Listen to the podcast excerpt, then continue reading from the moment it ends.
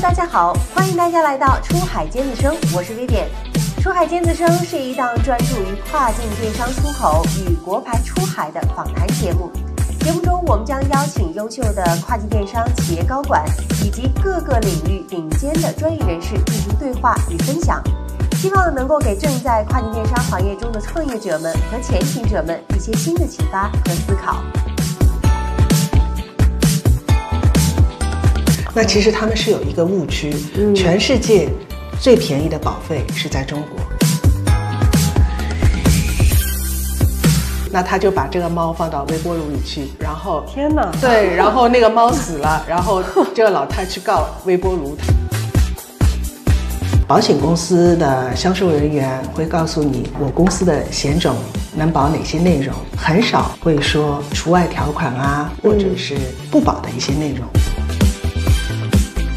你看到的价格低，它一定是损害了某种的保障利益，而且这个保障利益对你客户来说是至关重要。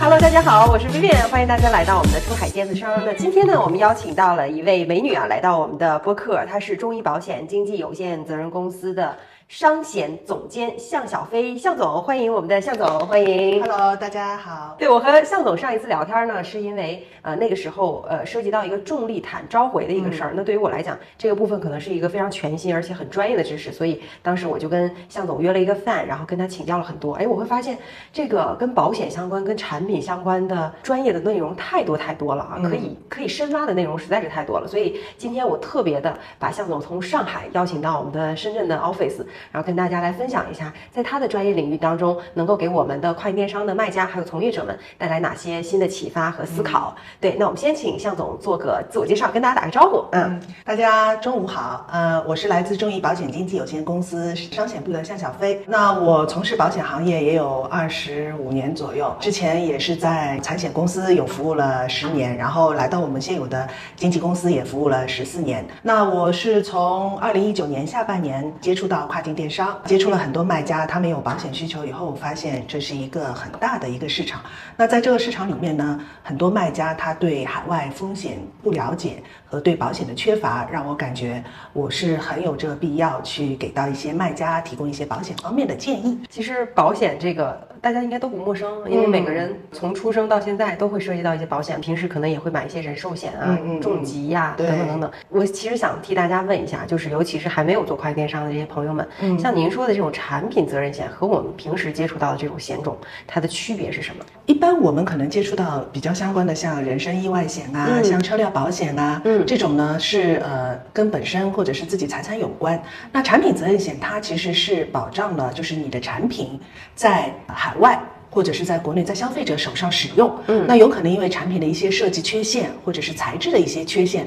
或者是你产品的一些警告不明，嗯，或者是一些使用方式的一些不清楚，造成消费者他对你这个产品使用的时候可能不当，造成了他一些人身伤害或者是财产损失。那之前其实呃，在国外有一个比较著名的案例，就是麦当劳。它这个就是呃，包括现在可能大家在喝麦当劳那个咖啡或者是牛奶热饮的时候，嗯，你在它的杯子上面会有一小行字，嗯，那这行字价值两百多万美金，嗯，那当时这个案子其实也是比较有名的，那是说这个老太太她在购买麦当劳咖啡的时候，热饮就是她不慎翻倒，造成她身上的一个烫伤，烫伤，嗯，那她由此。去告麦当劳，说你在这个杯子上面没有去告知消费者应该小心热饮。OK，然后最后这个案子也是败诉了，这个老太呃获得两百多万美金的一个补偿。嗯，所以现在大家可以看到麦当劳的杯子上面它有一这一行字，小心热饮这几个字。嗯，这就是一个血的教训付出的一个代价。对，其实像我们行业里面，我也听说过啊，比如说像那种儿童用品，嗯，会非常。就是关注到这个产品责任险这块儿，比如说儿童误食了，然后产生了一些生命，像上次我问你那个重力毯的事情，其实他也是因为把那个拉链拉开了之后，因为妈妈把那个重力毯要要洗一下嘛，他们那个内里洗一下，然后他把那个里面的。呃这个填充物拿出来去清洗了，然后整个重力毯的外皮放放在外面，然后两个小孩就钻进去，导致对窒息死亡。对，其实像重力毯，它这个产品呢，有它的一个优势，不然也不会这个产品在市场上问世，对成为爆款。但是它有一个缺陷呢，就是一般像这种产品，它会做到防水，防水意味着它产品的材质会存在一定是啊、程度上的一个不透气，是那容容易造成，比如说，特别是像小孩子，如果说他说他在玩耍的时候，他不慎把这个毯子盖在身上，或者是类似于像玩捉迷藏啊，或者是躲到毯毯子里面去，那如果他把拉链拉起来的话，在短时间内可能就是你毯子里面会造成你的一个氧气的一个流失。OK 那如果说长时间的话，小孩子没有从这个毯子里面钻出来的话，那会造成小孩的一个窒息。嗯，那目前这个案子其实还在美国那边，就是在看到底是什么原因造成的，是由于消费者这小孩的他的父母的一个看管不当的原因呢，还是说这个产品的材质？但是有一点无可否认，就是说你产品如果存在这方面的一个缺陷的话，嗯，会造成美国的一些呃，比如说消费者的一个律师，他的团队把这个产品的一个缺陷作为。就是诉诉讼的一个原因，会要求你产品的生产方或者销售方去承担这部分的责任。是，所以那期间就都召回了嘛。嗯，对，所以这个其实它这部分的一个损失赔偿是可以在产品责任险里面涵盖的，嗯就是这也是产品责任所保障的一个主要原因之一。嗯，当然就是前面我们谈到的它的一个召回这部分，因为是属于另外一个险种保障，是叫召回保险里面所涵盖的，那它和产品责任险它是两种保障。所以其实产品责任险更多的是去保障这种，比如说因为产品本身材质啊，或者是提示安全性的问题，导致人身伤亡啊，或者是有伤害的一些险种，对不对？嗯，而且像碰上有些消费者，他如果产品使用不当造成的伤害，嗯，那可能消费者他不会把这部分原因归结到自己身上，他会认为你产品。可能在警示上面，或者是使用说明上面没有提醒我应该正确使用。特别像我们之前有提到的一个空气炸锅案子，他消费者是把空气炸锅放在电磁炉上面去使用，他觉得这样会加快这个食物的一个成熟，但是没有想到，其实你空气炸锅放在电磁炉上面会引起火灾。嗯，所以就是当时这个案子，空气炸锅的生产商也脱不了干系。那那个电磁炉这一块，可能它也会有一个警告不不明的一个、呃风险存在嘛。嗯，那包括我们之前还听到有一个很奇葩的一个案例，就是一个老太，她自己家的一个宠物猫，嗯，给它洗完澡以后，她想让这个宠物猫身上的毛快速干，然后她就觉得，哎，微波炉是是可以迅速可以加热，让东西快速。成熟的，嗯，那他就把这个猫放到微波炉里去，然后天哪，对，然后那个猫死了，然后这个老太去告微波炉，她说你产品上面没有告知我不可以。放猫，放猫，天哪，然后最后这个微波炉厂家还承担了部分赔偿。所以所以有时候我们也会觉得，就是海外的消费者他的思路是比较直线的，嗯就是说他他认为，哎，你这个产品没有提醒我应该不能做什么事情，那是不是我可以去做？所以就是，所以我们也会提醒我们很多客户，你在你的产品的一个警示告知上面要写得清楚，而且尽量文字少一些，尽量以图案或者是大白话那种去提醒消费者。如果你提醒了，那你可能在承担责任上面可以承担次要责任，但是如果你缺少了这个提醒，那你就要承担主要责任。可不可以这样理解？就是说，比如说这个商家，因为像你刚才举的这几个案例，我觉得挺奇葩的。嗯，比如说微波炉和空气炸锅放在一起，然后产生了爆炸，把猫放在微波炉里去进行加热，猫死了。对，就是这个确实是我们无法想象，就是可能它不在我们的认知范围里啊。嗯，但这个时候是不是产品责任险它的用处就来了？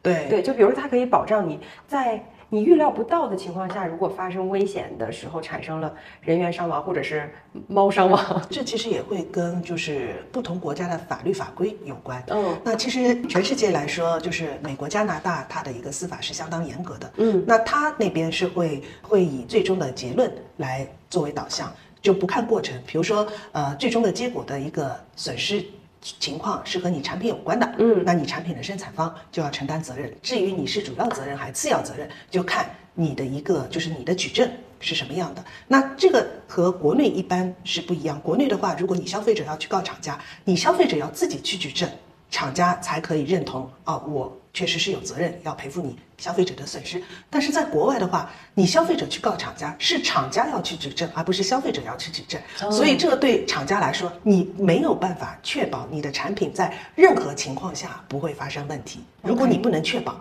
那你就要承担这部分的一个赔偿责任。嗯所以这个有时候我们也会看到，为什么越来越多的海外的客人，嗯就是线下的超市啊、线上的平台啊，它会越来越多要求你中国的供应商或者是你的卖家提供保险，也是基于它美国当地的一个司法环境、消费者使用的一个习惯，这都是息息相关的。嗯。包括啊、某讯的一个某讯可以提对没关系。的一个 保险嗯。要求，其实当时提出来的时候，也会在整个亚马逊的一个卖家圈子里面得到一个很大的一个反馈。反馈，嗯，当时很多卖家也是很惊恐，说啊，我们做了那么长时间，从来不知道要有保险的，为什么要去买这个保险？这个保险买什么内容？那当时其实亚马逊也是通过市场上卖家的一些反馈，来搜集它怎么后续去调整它对于卖家的保险的一个啊、制定。所以我我们是看到，就是很多卖家从最初的不适应、忙乱的投保，到后期接受这个事实，规范的去投保，而且基本上在每年续保到期之前一个月，都会要求保险公司提供给他续保的凭证，便于他去上传。所以我觉得这也是可以看到很多卖家越来越规范，越来越能够理解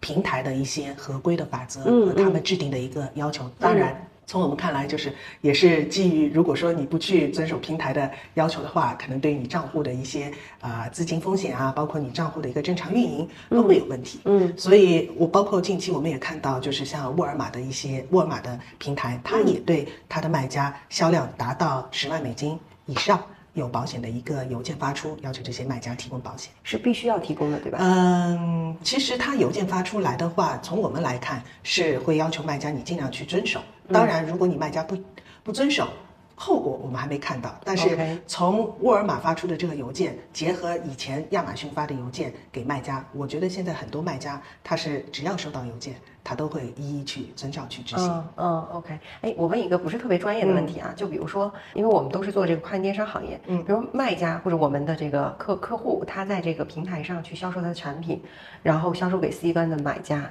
出现问题了，那这个时候到底是平台的问题，就是会追溯到平台，还是直接追溯到厂家？因为其实你刚才也说了嘛，各大平台都要求卖家去做这件事儿，是不是也是因为平台希望规避这样的一个风险？呃，是的，其实呃，之前我们也是看到，就是亚马逊的保险要求提出，其实也源于它呃之前在美国当地有收到了不少消费者的一个诉讼，哦包括就是索赔。以前亚马逊他认为它是提供平台的一个呃类似于就是管理者，他会要求你这些呃入驻平台的这些卖家，你只要合规经营就可以了。但是其实如果说真的消费者在平台上面购买了东西发生了伤害，其实消费者第一时间他一定是会找你亚马逊，同时再找你店铺。那对亚马逊来说，其实他对他在他平台上的这些卖家，他是有一个监管责任的。那当时其实亚马逊它一开始觉得这个监管的一个呃要求不是很强制，嗯，那可能后续因为基于一些消费者的一些索赔，嗯，他需需要去承担不少的一些损失的一些风险的话，嗯嗯，那他后续可能就是采取。可能通过保险啊，或者是一些呃相关的一些法律法规的制定，嗯，要求卖家去配合执行，达到亚马逊的一个要求。我们现在看到很多亚马逊的卖家，他也是呃对于保险这一块是很配合去提供，嗯，基本上在保险到期之前或者是到期马上去安排保险续保。嗯，所以我们也会看到，就是呃，像亚马逊，包括像其他像 Wayfair，它是有明确的一个保险要求的，就是你卖家入驻之前，账号开立开立之前，必须要上传保险。如果通过了，后续你卖家才可以在平台上面售卖你的产品。嗯，那像沃尔玛呢，它是有就是你销量达到十万美金以上就可以。那像吸引平台，它也是会对卖家，呃，你的销量可能达到一定程度，那它也需要你提供保险凭证的一个上传。所以我们会看到。不光这些平台，后续会有陆陆续续有不同不少的一些平台，包括以美国公司入驻的，像 Home Depot、Lowe's、Overstore、这些平台都是有保险需求的。我我也是跟我的一些卖家有交流说，其实如果你入驻美国的很多平台，你会越来越看到产品责任险后续基本上是普及的。应该是个刚需了。对，应该是一个刚需。对，当然卖家说我怎么去平衡这些平台的保险要求？嗯，那你可以把这些平台，你在这些平台上面各自的销售额。还有产品，你去报给保险公司，那保险公司会对于你这些平台的一些投保信息来合理给到一个保险价格。嗯如果你卖家接受了，那保险公司也会出具给不同平台一一对应的保险凭证，嗯，就可以了。其实这么听来，就是随着这个快电商行业的发展，它一定会越来越合规。对，包括像我们做物流端的这一块儿，在关税上的合规，然后包括像产品端的产品责任险的合规，对，因为这个完全是跟这个平台的利益是相关的。是的，嗯，然后像那个我刚才其实，在你说的时候，我也想问一下，比如说像亚马逊，它不是有一些自营的品类吗？嗯嗯，对，那这些自营的应该是必须要有这个产品责任险吧？因为毕竟自营的话，它相当于是亚马逊和这些商家去采购，然后在上面去进行销售。那其实整个的销售方就是亚马逊本身了，对吧？呃，其实我应该是在二零一零年左右，嗯，我其实最早是接触亚马逊，买啊，就是亚马逊的供应商。其实最早亚马逊它的一个自营端，它是有。明确的保险要求，而且它的保险要求是不低的。像呃，我有一些客户做一些电池啊，做一些电源的这种产品，亚马逊对这些供应商的保险要求是每次事故五百万美金，累计限额也是五百万。那它其实对线上卖家的保险要求是很低的，但是它对自营的啊这些供应商的保险要求是很高的。所以呃，从这方面来看，其实不光是亚马逊，还有其他的一些像沃尔玛，它也有线下的，那它的。保险要求更高，它对于不同品类，它的赔偿限额都不一样。你像它可能对一些像气炉类的，像一些加热器这种产品，它的最高限额要每次事故一千万，累计年度限额两千万。这其实是可以看到这些呃采购商也好，平台它的保险限额这么高昂，是看到美国市场的一个风险是相对应的。这些限额，而且这些平台和这些客人他的一个保险限额，有可能每两三年都会有一个调整。哦。而且基本上我们看到是只会往上调，嗯，不会往下调的，嗯，这是为什么呢？这也是跟美国它的一个就是风险的一个因素有关。其实呃，很多卖家会说，哎呀，我为什么问到呃有些服务商报给我说美国的或者是德国的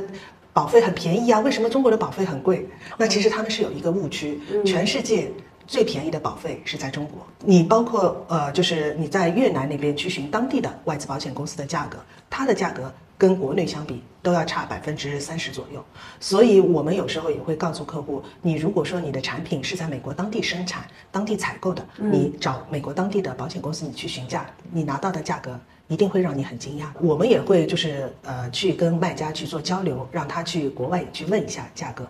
当。最后他们做了对比以后，他们会觉得其实中国的目前的一个保险价格还是真的很合理的。嗯，所以我可理可以理解，就是你这边 不仅可以做中国生产的 Made in China，也可以做比如 Made in 越南或者是 Made in Japan 呐，或者是 America 这种。对，也可以。就是说，呃，如果说我们要做越南或者是海外的这些公司的保险的话，那必须它在中国要有主体哦捆绑。哦。就是说你在因为保险法也是规定，你在中国投保的啊。被保险人啊是可以承保的，但是如果说你是境外的主体，你要在中国承保的话，那你必须要有中国的可保利益，也就是你中国必须要有控股的公司作为投保人或者是被保险人，才可以把你海外的公司作为就是附加被保险人在中国来投保。哦，所以这个控股公司，它比如说它对于控股的股份要求有吗？会有百分之五十，百分之五十以上。对，所以就是有些卖家说，哎呀，我国外公司在中国投保是可以的。那我觉得你要去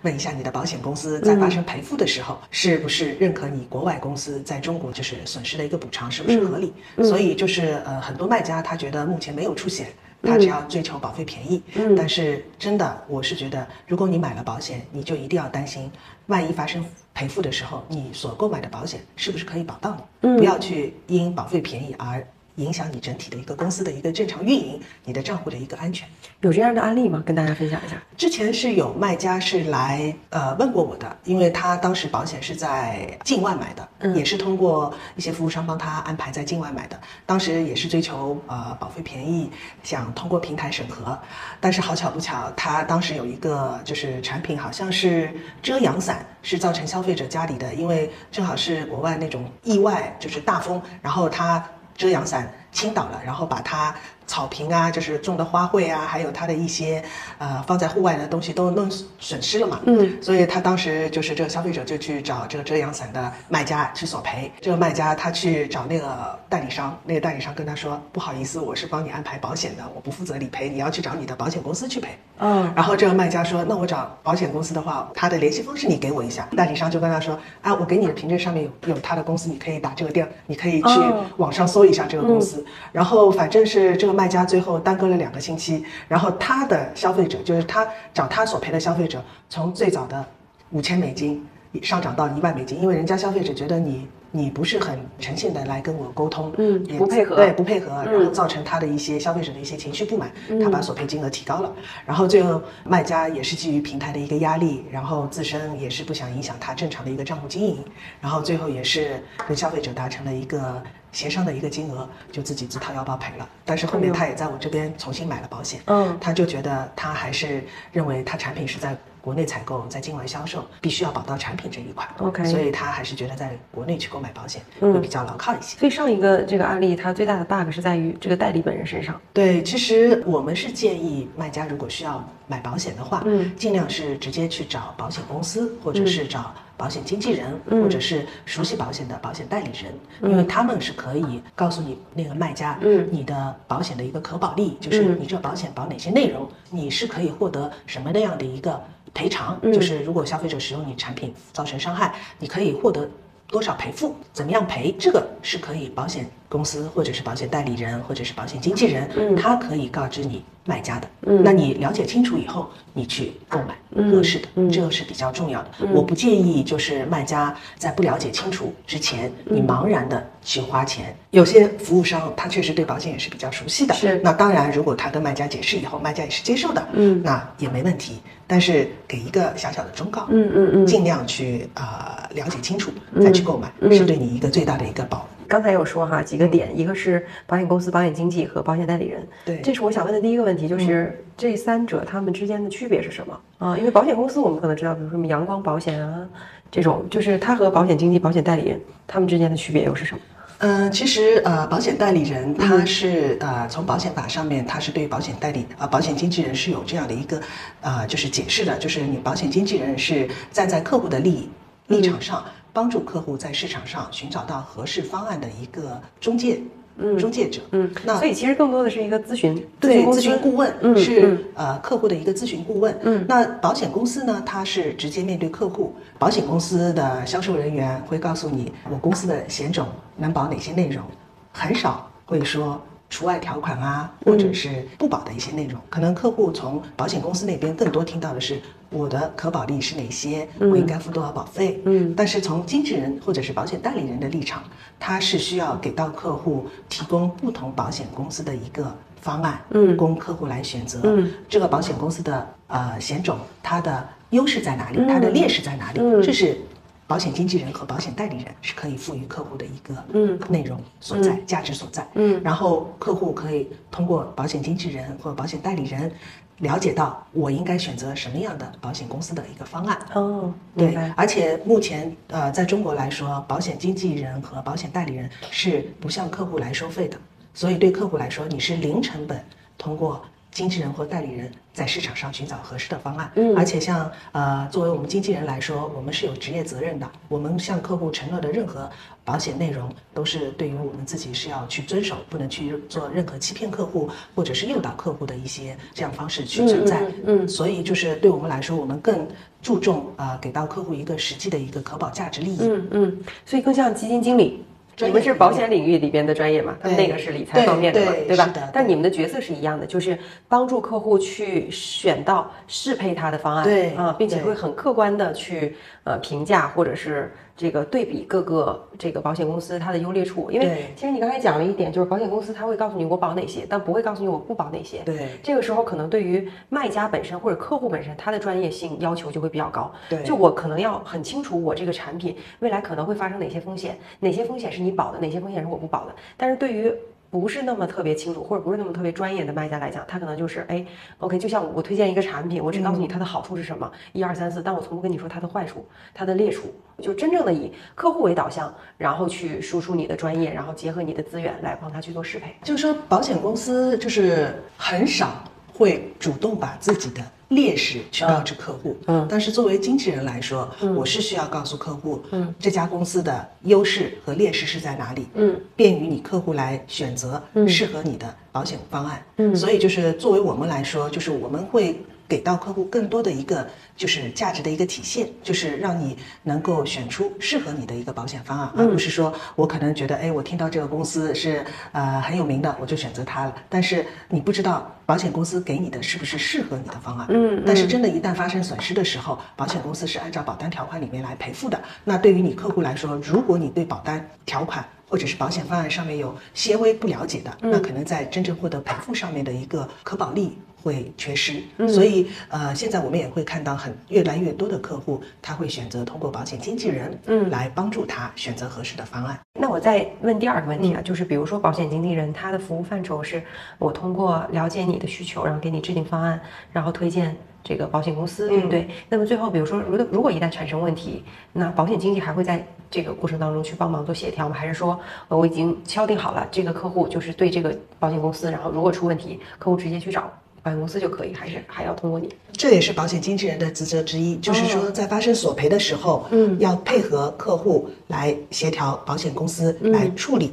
相关的索赔，哦同时也是监督保险公司在理赔过程中。啊、有任何的问题，要及时和客户和保险公司做沟通。其实，保险经纪更多的就是作为客户和保险公司双方之间的一个沟通桥梁。那当然，我们更多的会站在客户的立场，去保护客户的利益，去跟保险公司沟通，督促保险公司去处理好相关的理赔。保险公司的话，其实从我们的立场来说，在发生索赔的时候，尽可能的就是看。哪些它是必须要赔的，嗯，哪些它是可以不用赔的，嗯那当然，作为经纪人来说，我也会告知保险公司，可能他认为不赔的，实际上如果说客户在配合提供相关的一些信息上，如果足够可以让保险公司赔的话，我们也会帮助客户积极去跟保险公司沟通，让他尽量能够去可以赔，或者是赔部分。或者是赔更多，嗯。这是我们经纪人是可以起到一定作用去协调这方面的。但是对客户来说，如果他直接跟保险公司去沟通说我要赔多少，那如果保险公司跟你说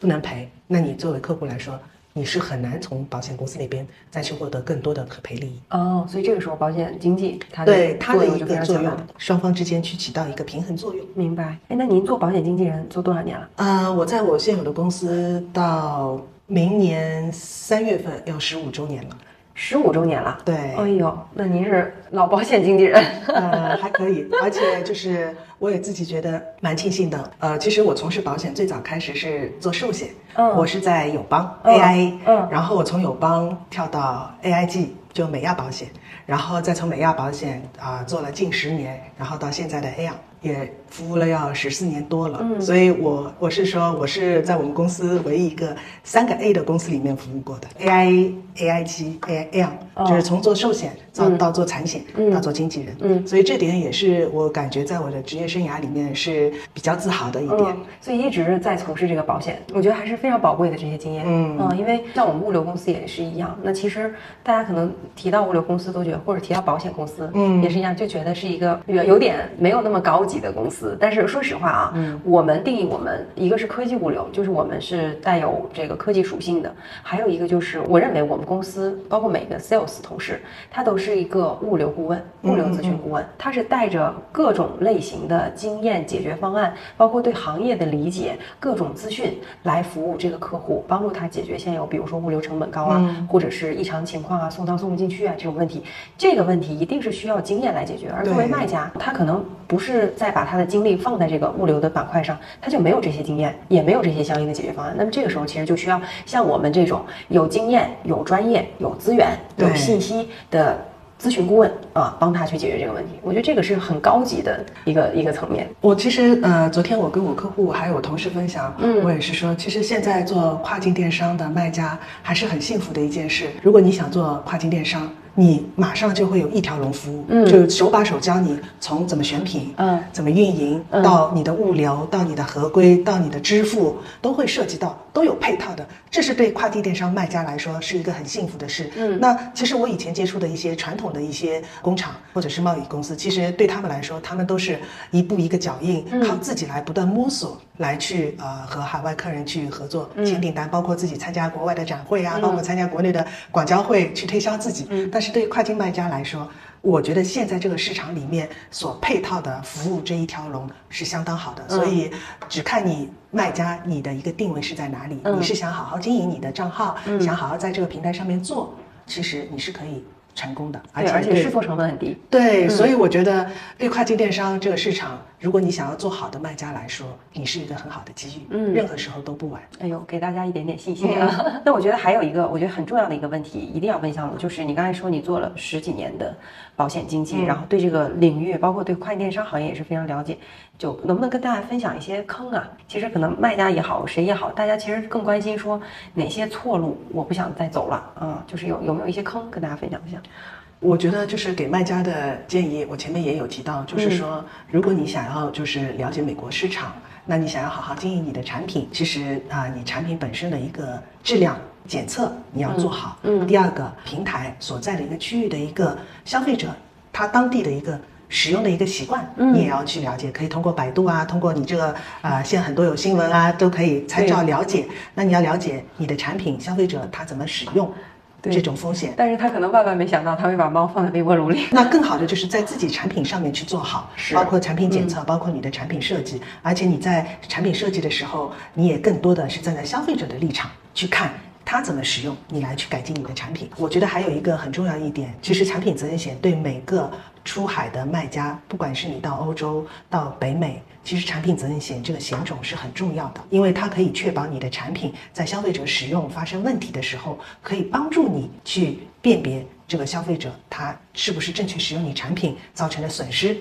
保险公司它一旦接到你卖家的一个索赔的一个通知，他们会委派海外公估去处理相关的一个索赔，嗯，去了解消费者受伤害的情况是不是跟你产品有关，然后后续去做出赔付。而期间是只要你卖家去配合提供确认产品的一些信息和核对消费者提出的这个损失金额，保险公司确认后，你觉得这个金额合不合理？因为这会涉及到你卖家在啊保单约定里面的一个免赔额自负的一个承担。嗯，我觉得就是卖家你要购买保险，还是选择就是慎之又慎，呃，选择合适你的保险，不要去因为贪便宜而去选择一份不合身的。因为我是觉得你保险一旦购买的话。总有一天你会需要这个保险。嗯你的主营业务是你的店铺、你的产品，不是保险。是。所以我觉得就是就像投资你的产品、投资你的就是你的客群一样。我也建议你把自己的保险去投资好，就是合理安排一份合适的保险，这个是可以避免让你踩坑的一方面。当然，如果你作为卖家，你觉得我除了产品责任险以外，我可能还需要了解其他的一些险种。就像现在很多卖家，他因为自己要把货备到海外仓，那你这个备货期间的一个运输风险。如果说你需要，那你也可以去问相关的保险公司，或者是问保险经纪人。那还有就是你货放在海外仓，你存放在海外仓的一个风险，就是我们俗称的仓储的一个财产险。那这部分风险你是不是需要？那也可以问保险公司。包括你呃海外仓你发货到消费者手上的一个邮包险，那这部分也是可以有涵盖。当然。还有就是我们也会碰到一些，比如说亚马逊的一个账号被封，那你怎么去申诉？那这个申诉保险也是有保障的哦。申诉保险对，帮助你这个账户能够顺利开，就是重启。那这个申诉的一个保险，包括我们就是现在其实也会让很多中国卖家碰到的一个头疼问题，就是一个海外维权保险。你的产品。是你辛辛苦苦设计出来的，然后卖卖出去，对，然后突然之间被海外的别的公司来告你说你的产品就是有抄袭他们的，哦，然后或者是因为你的产品的一些使用功能啊，或者是用语啊，有侵犯他人的一个原有的产品，他要来告你，那这部分的一个海外维权保险也是有的。包括还有一些卖家说，我在货品卖出去，万一消费者收到以后说不喜欢了，或者是使用啊几天以后他退回，那这个退货保险，包括像一些退货运费险啊，还有一些残值回收的这种风险，那也是有相关保险是可以涵盖的。我是觉得就是对卖家来说，根据你自己的需要。你去看你是需要哪些险种，你是可以去问到你熟悉的保险公司或者是熟悉的保险经纪人咨询相关的一些险种，尽量不要去贪便宜。嗯，因为中国有一句好话。便宜没好货，好货是不便宜的。嗯，对，我们这几期播客频频有提到，因为我们前两期播客有一期是讲这个暴雷嘛，物流行业的暴雷。对，其实很多都是过分承诺加上低价。对这件事儿，其实它是不合理的。是的，所以它这个整个它是不符合这个商业逻辑的。就像你说的，保险的低价其实它也是不符合商业逻辑的。所以这种肯定会出现问题。哎，那我再替大家再问一个问题啊，就是因为您刚才讲在讲坑的时候，首先第一点说的是产品要有保证，比如说做好你的产品检测、产品质量，对，然后后面去呃找一个靠谱的保险经纪或者保险公司帮你去解承保嘛，对吧？那我想问一下，保险公司比如说针对这种产品会有一个筛选的标准吗？因为比如说它前面产品质量都不过关，你这个产品大概率会出问题啊，那我大概率要赔呀。嗯，对，这种你们要怎么样去协调？卖家来找我们咨询保险的时候，我会跟他说你要提供产品图片，嗯，因为这是保险公司要了解你的产品是什么样的。第二个比较重要的就是你产品必须有第三方的一个检测报告，而这个检测报告一般是呃适用于美国或加拿大，包括像欧洲这些国家。认可的第三方实验室机构，类似于像 BV 啊、SGS 啊、啊 TUV 啊这些啊比较知名的实验室检测报告，嗯，啊提供给保险公司。那这个其实目前现在很多平台，像亚马逊、像呃威菲尔，它都是需要你有合格的检测报告，它才可以认可你产品是合格的，才可以上架。以前可能呃很多卖家是觉得我的产品。只要我在平台上面卖，我产品都无所谓去做不做检测。我觉得这是有一个误区的，因为我看到有一段文章，当时就是是说，呃，美国的 CPSC 它是专门是在啊美国海关那边驻扎，然后抽查中国运到美国的货物，他来看你这个货物有没有对应的检测报告，如果没有。这些货物他要扣留，嗯，然后要求你这些中国公司去补齐这些产品对应的检测报告。如果说没有，那这个货品他就会没收。所以这个其实也是一个提醒，就是告知你中国公司、中国的一些厂家或者是卖家，你所有出口到美国的产品必须是要有检测报告的。嗯。因为你没有检测报告，对于呃美国这个市场或者是他们当地的监管机构，他怎么认可你产品是正品或者是没有瑕疵的？对，因为这个是关系到啊美国消费者使用的一个安全问题。对，所以呃就是我们以前也是有听说，就是美国它每年的一个。费用呃排在第一的并不是美国的军费，而是 CPSC 的一个费用。CPSC 拨给他们那边的一个费用是相当高的，嗯，所以就是我们也是要提醒一些卖家，你如果你要去做美国市场，你一定要了解美国市场的一些人文环境，它的一些呃法律法规，这个是有帮助你能够更好的把该赚的钱赚到自己口袋里，而不是说你赚的钱全部是被罚了或者是被冻结了。对，所以那天就是我们刚好呃也是做了一期活动，是跟账号安全相关的，欧洲账号安全相关的。我那个时候其实看到那个活动的内容的时候，我第一个想的就是，作为卖家也好，或者作为我们个体也好，比赚钱更重要的事儿，先要控制住你的风险。对，嗯，对，就比如说像我们每个人也都要买保险嘛，对，预防比如意外发生或者是重疾大疾发生的时候，嗯，我觉得这个还是挺重要的啊，就控制住在控制住风险的情况下，我们去安全的去做营收这件事还是非常重要的。我也会跟我一些沟通的卖家。跟他们说，你产品做好的同时，你一定要注意合规，一定要注意产品的安全性。嗯，当然，保险只是作为你这个产品合规以后的一个额外的保障。就如果你产品是不合规的，或者是不合格的，保险公司都不会保你的产品。一定是你产品合格的前提下，会有一些不可预料的风险，比如说消费者错误使用啊，或者是你材质啊使用到一定程度。比如说有老化，或者是你材质的一些耐用度达到极限了，可能会造成的一些风险。嗯，那这个其实真的发生风险，保险公司它也是赔的。所以我之前有一个案子，是一个消费者在十一年前买了一台电视机，然后在十一年之后。家里发生了火灾，然后他再去找这个超市去赔，然后庆幸的是卖这个电视机这个厂家还是在的，还是继续和这个超市合作，嗯，所以最后这个厂家的保险公司还是对这个消费者做出了赔付。我们也是会建议卖家，如果说你是一个经营了不少年限的一个账号，嗯，那你在去购买保险的时候，也建议你去询问一下保险公司。它是不是承保你过往的历史销量？这其实是很重要的，因为呃，就像我们日常用产品，你用一个新全新的产品，它发生事故概率几率是很小的。嗯，但是你买了两三年的一个产品，它容易发生事故概率的几率要增加很多。这个其实就是我们看到的。如果说保险公司它只保你保单生效之后卖出去的产品，那这个其实对保险公司来说，它已经规避了它很大的风险。但是如果说这家保险公司它可以承保你保单生效之前已经卖出去的产品，但是在保单生效之后出险的，嗯它也能赔的，那这个保单是好保单。哎呦，学到太多了。所以有时候我跟卖家去聊，他说啊，原来保险有这么多内容，对就是隐藏条款。对，嗯，这是绝对大家就是你不做这一行，你是完全 get 不到的点。对，嗯所以，但是又是对你生意可能会产生威胁和风险的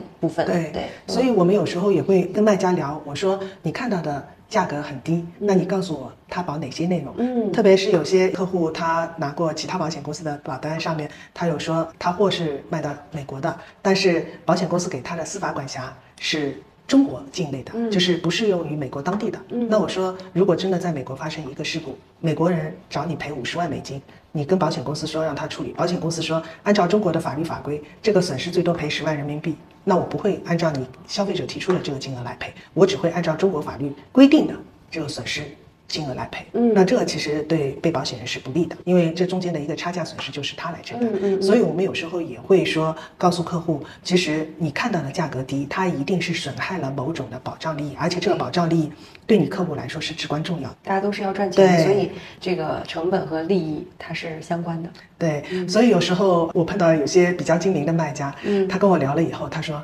嗯，你说服了我。他说我 之前也是跟不少保险公司的人聊，然后也有跟其他经纪聊，但是他说你是唯一可以说服我的人，嗯因为你说了很多别人不跟我说的事情。真的很专业。就是我今天作为一个外行，我也不是卖家，我本身是做 marketing 这个部分。嗯，对我听了你的内容，首先我很感兴趣啊，因为我觉得这些内容真的是跟我们的客户都是息息相关的事儿。嗯，然后我再一个就是觉得你真的很专业，很专业。谢谢嗯包括过往的一些案例，还有你从业这么多年，然后看到的一些事儿，还有就是你个人对于保险这份事业的理解，包括你你你觉得说，哎，保险经纪我们更多的是以客户为中心，这个其实跟我们的价值观也是非常的匹配的。对，因为我们作为卖家的生态的服务链条，我们其实就是要配合卖家去把他的生意做好。所以我一般跟卖家去聊，第一上来我就跟他说，我说你今天先不要有压力，我跟你聊天、不是说一定要你今天在我这边就是购买保险或者怎么样，我们首先就是希望你有一个对保险的一个认知度，就是说你要知道你买的这个保险能保什么内容，是不是你所需要的。如果你能接受我告诉你的保险公司的哪些不保和可保的，你能接受的，那你来选择；如果说你不能接受的，那我也是建议你可以去选择其他的。嗯所以有时候我给客户告知我的客户这样，他说，哎呦，他说你这样跟我说，反而我会选择你，因为他说我是能够告诉他哪些可以保，哪些不保的人。对，你是他说比较客观的嘛。对，所以我是觉得做生意做细水长流，很多时候你在投保之前，你告诉客户你可以获得的和你不可以获得的，嗯说清楚了，其实我觉得对客户来说，呃，明白了，他反而会做出一个很正确的选择，嗯嗯因为他会觉得你没有让他误入歧途。对你是在帮他，对，帮他解决认知，帮他解决信息，帮他解决风险上面的问题。嗯这个确实是啊、因为如果不知道的话，一旦碰碰到这些问题，其实可能对他带来的损失啊，对我有时候跟卖家说，我说你千万不要因为保险嗯这一小部分的一个成本，影响你整个账号的一个经营风险，是这个其实是至关重要的。是这个抓大放小啊，朋友们。嗯其实我也是在不断的在跨境圈子里面，在不断的学习，不断的吸收。这个行业都在学习，实在太新了，变化啊太多了。嗯，是的，所以，但是我我现在看到的，其实在我感觉其实是越变越好，只是说你在变好的过程中，你肯定有嗯震动期对震动期嗯就是你会有淘汰一部分，也会有新的对力量。商战嘛，对啊不过如此。啊、但是我是蛮看好跨境电商这个圈子。嗯就像我在二零年疫情刚开始的时候，其实我是会认为，呃，整个疫情会影响中国的出口，嗯但是反而跨境电商这一块是迅速崛起，而且嗯是发展很好。所以我我是觉得未来五年跨境电商这一块是嗯一个。可选择的一个区域嗯领域，所以我在给我的传统的一些工贸一体的客户，也在普及跨境电商。他们说：“哎呀，在你的朋友圈里面看到你一直参加跨境电商的展会啊，去做分享啊，嗯这种。”我说是啊，我说我觉得这个这个是很有利的一个事业，而且我觉得对于你们来说，传做传统的客户来说，你也应该去接触这个行业，说不定以后等到五年以后你再回过来，你会发现啊，你已经去接触了这个行业，你已经在这个行业里面成为获利了对获利了，所以我觉得合规经营还是每一个做出口的卖家和工厂所必须要的。嗯，好的，再一次感谢向总跟大家分享了这么多他这么多年的一个专业的经验哈，然后还有很多卖家的案例，我相信对于很多的卖家在风险的控制这个意识上啊，应该是带来了很多的启发和思考。的，好，再次感谢向总，谢谢，谢谢，谢谢。